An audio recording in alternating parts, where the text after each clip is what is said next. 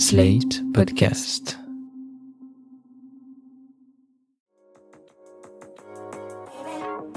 Il y a beaucoup de petits et de gros mots sur lesquels on n'ose pas toujours mettre des mots. Parce que c'est intime, parce qu'on pense que c'est un peu sale, parce qu'on a peur du regard de l'autre, professionnel ou pas. Bénin, ils gâchent un peu la vie. Plus grave, ils peuvent évoluer en maladie à surveiller. Ces questions gênantes, vous nous les envoyez, et c'est nous qui les posons à votre place à des médecins qualifiés. Questions gênantes, proposées par l'application Livy, le centre de santé digitale qui vous permet de consulter un médecin en téléconsultation. Aurélie a souvent le ventre gonflé et des flatulences. C'est inconfortable et surtout, ça la gêne en société. Elle aimerait en connaître la cause et les moyens d'y remédier. Nous avons consulté le docteur Toura Milo, médecin généraliste à Paris. À quoi c'est dû la plupart du temps des flatulences, le ventre gonflé? Essentiellement à sa flore intestinale. Puisque vous savez ou peut-être pas hein, que donc euh, notre flore intestinale donc euh, constitue une grande partie des faces donc des selles ou du caca on peut le dire. Notre flore intestinale est deux à dix fois plus nombreuse en micro-organismes que la totalité des cellules du corps humain.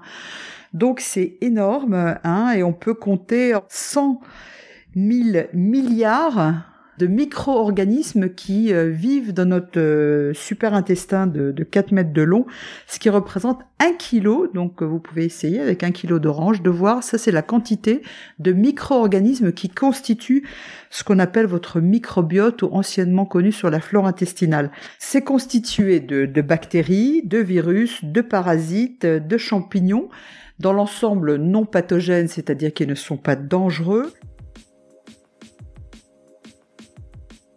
On sait qu'il y a certains aliments classiques qui vont être plus ou moins gênants pour cette flore ou plus ou moins mal digérés. En l'occurrence, tout le monde sait les choux de Bruxelles ou le chou, les oignons.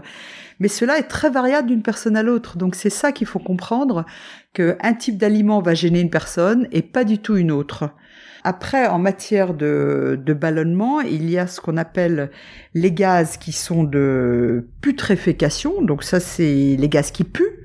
Hein, et les gaz ou euh, les flatulences euh, ou les ballonnements de fermentation. Ça, ce sont simplement des gaz qui n'ont aucune odeur, qui sont plus souvent liés à des aliments fermenticides, donc qui créent une fermentation par cette fameuse flore, comme euh, donc pour le vin, hein, il y a une fermentation qui se crée qui créent des gaz hein, et qui vont être donc soit odorants, soit malodorants et donc qui ont des, origines un peu différentes. Comment on fait pour éviter, comment on fait pour savoir quels aliments éviter, si c'est dans la manière dont on mâche, comment on fait pour savoir? Alors, soit c'est par déduction, c'est euh, ah chaque fois que je prends un verre de lait le matin, après pendant une heure je pète, euh, c'est horrible, euh, je suis vachement gênée, etc. Soit on peut même étudier la tolérance alimentaire. Pour ça, il y a maintenant des tests qui existent. Alors malheureusement, on appelle ça la médecine fonctionnelle. Donc ce ne sont pas des, des examens qui sont remboursés, malheureusement. Mais moi, je dis à mes patients, il faut le faire une fois. Et comme ça, au moins, on est clair sur quels aliments vous gêne le plus au niveau de votre digestion et donc de votre tolérance par la flore intestinale. Ça s'appelle un bilan des intolérances alimentaires. Ça se fait dans maintenant couramment dans plusieurs laboratoires de ville. Et il faut compter entre 100 et 130 euros pour un examen qui évalue entre, mettons, une cinquantaine ou une soixantaine de, de différents aliments qui sont les aliments les plus fréquemment consommés. Et est-ce qu'il y a des premiers gestes à faire pour soulager quand on est ballonné, est-ce qu'il faut se masser? Est-ce qu'il faut boire de l'eau? Ça dépend. Si c'est vraiment simplement de la fermentation, donc des gaz qui n'ont pratiquement pas d'odeur, qui sont très fréquents, alors il faut bien sûr essayer de les évacuer. Ça sert à rien de rester dans son coin et de se pincer les fesses pour que ces gaz ne sortent pas. Pas du tout. Alors on peut prendre des, des, des produits qui juste traitent le symptôme, c'est-à-dire par exemple le plus connu c'est le charbon. Souvent, avec les gaz, on peut avoir des spasmes, on peut en prendre des, banalement des antispasmodiques, comme euh, le fameux spasfon, hein, ou le météoxane, le météospasmil. Ce sont des médicaments qui sont couramment en vente libre. Hein, on peut se procurer pour le confort par rapport au gaz. Ou bien, si c'est vraiment un problème récurrent, il faut plutôt essayer de comprendre le pourquoi et donc de s'occuper vraiment de la cause de ces flatulences excessives. Hein, bien sûr, si elles sont plutôt récentes. Maintenant, si c'est un problème ancien, chronique, et qui s'accompagne de certains symptômes un peu inquiétants, là, il faut voir un médecin. Et est-ce que ça peut être justement dangereux de se retenir? Non, c'est pas dangereux, c'est juste inconfortable. Par contre, le, le, il y a effectivement un, phénomène de soulagement. Il faut souvent le problème de flatulence est lié à un problème de transit. Je m'explique. C'est-à-dire que le plus souvent, ce sont liés à des constipations masquées. C'est-à-dire qu'en fait, on a deux petites crottes de bique et on se dit bon bah ça y est, j'ai fait caca pour la journée. Et eh ben non. Hein, vraiment, en souvent le bol alimentaire il est plus volumineux et les phénomènes de constipation, donc de problèmes d'évacuation réguliers de la bonne quantité de la bonne qualité des sels, eh ben on va se retrouver avec des ballonnements parce que les sels elles coincent, donc la fermentation passe pas de façon aisée, donc crée des, bouchons de circulation. Et les gaz vont être euh, bouchés. Et donc là il y aura des sorties des fois plus volumineuses, plus désagréables, etc. Donc avant tout, il faut poser la question, est-ce que la personne est oui ou non constipée et s'occuper, prendre en charge la constipation, ce qui peut aider aussi dans l'évacuation, entre guillemets, plus naturelle de ces gaz au lieu des gros proutes euh, embarrassants en société, par exemple. Hein. Les gaz, ça fait partie d'un ensemble de troubles du, du transit qu'il faut considérer dans sa globalité et non pas simplement euh, j'ai des gaz alors que j'en avais pas avant, etc. Donc c'est là où c'est des fois intéressant de voir un médecin qui va essayer de remettre les gaz dans un contexte général de la personne. Est-ce qu'il prend un traitement particulier? Est-ce qu'il a pris des antibiotiques récemment qui ont perturbé cette fameuse flore intestinale, donc avec des davantage de bactéries fermenticides, etc. Donc ça, c'est l'intérêt de voir quelqu'un en consultation et certainement s'il y a, comme j'ai dit, exceptionnellement des signes de gravité associés à ces gaz, par exemple du sang dans les selles, euh, par exemple des diarrhées profuses qu'il n'y avait pas avant, par exemple un, voyage récent exotique, etc., qui aurait pu euh, être associé avec un parasite euh, qui vient parasiter donc cette fameuse flore. Souvent, si c'est un problème qui persiste, il faut consulter pour juste voir avec quelqu'un l'ensemble de la problématique, pas que les gaz. Aujourd'hui, avec le télétravail, c'est peut-être un peu moins vrai, mais souvent, on prend pas vraiment aussi le temps de manger.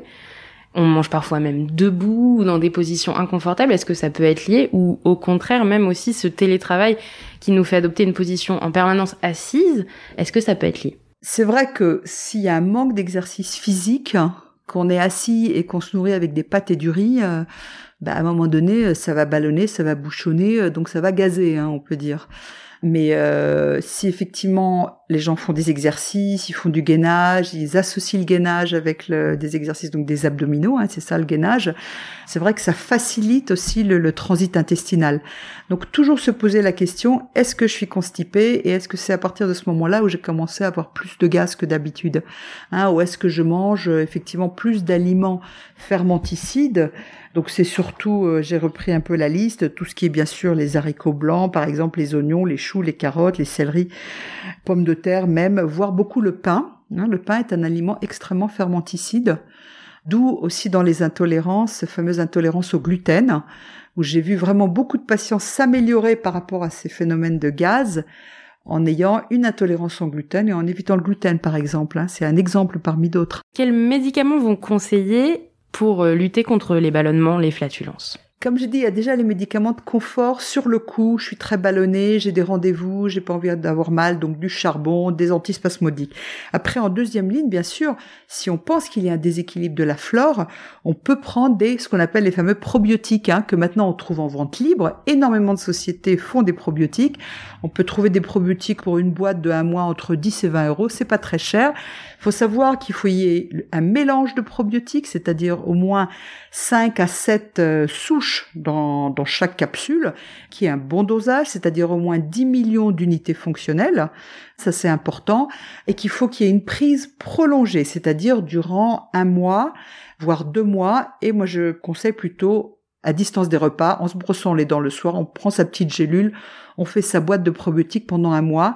Et ça, effectivement, ça peut aider à rééquilibrer une flore qui est déséquilibrée par rapport à des antibiotiques, par rapport à du stress continu, et apporter un confort au niveau de la qualité des sels et au niveau de la fermentation ou de, du déséquilibre de cette flore. C'est vraiment une, des gaz inhabituels, euh, qui soient des gaz qui puent ou non, on peut effectivement questionner est-ce que je mange assez de fibres, est-ce que je mange assez équilibré, assez de légumes, de fruits? Alors privilégier plutôt tout ce qui est cuit plutôt que cru hein, quand on a des flatulences. Est-ce que je fais assez d'exercice ou est-ce que je reste 12, 14 heures assis euh, complètement patate euh, dans son fauteuil? Est-ce que je bois assez pour avoir une bonne hydratation des selles? Est-ce que j'ai assez de fibres? Les fibres, on les trouve dans les aliments complets, hein, le riz complet, le pain complet. Euh. Donc maintenant, on a vraiment des choix de sources de, fibres qui sont importantes, sachant qu'il y a des personnes qui supportent pas du tout les fibres, mais quand même, souvent, c'est plutôt l'inverse. Les gens n'ont pas assez de fibres pour avoir des selles qui sont bien moulés et donc euh, effectivement qui font pas des, bouchons de circulation. Et après, donc en cas où vraiment on a des gaz, ben, on peut se faire une cure de, probiotiques. Ça peut vraiment apporter un, confort et on peut faire des cures tous les deux trois mois répétées, même en changeant les, gammes de, de probiotiques. C'est pas gênant.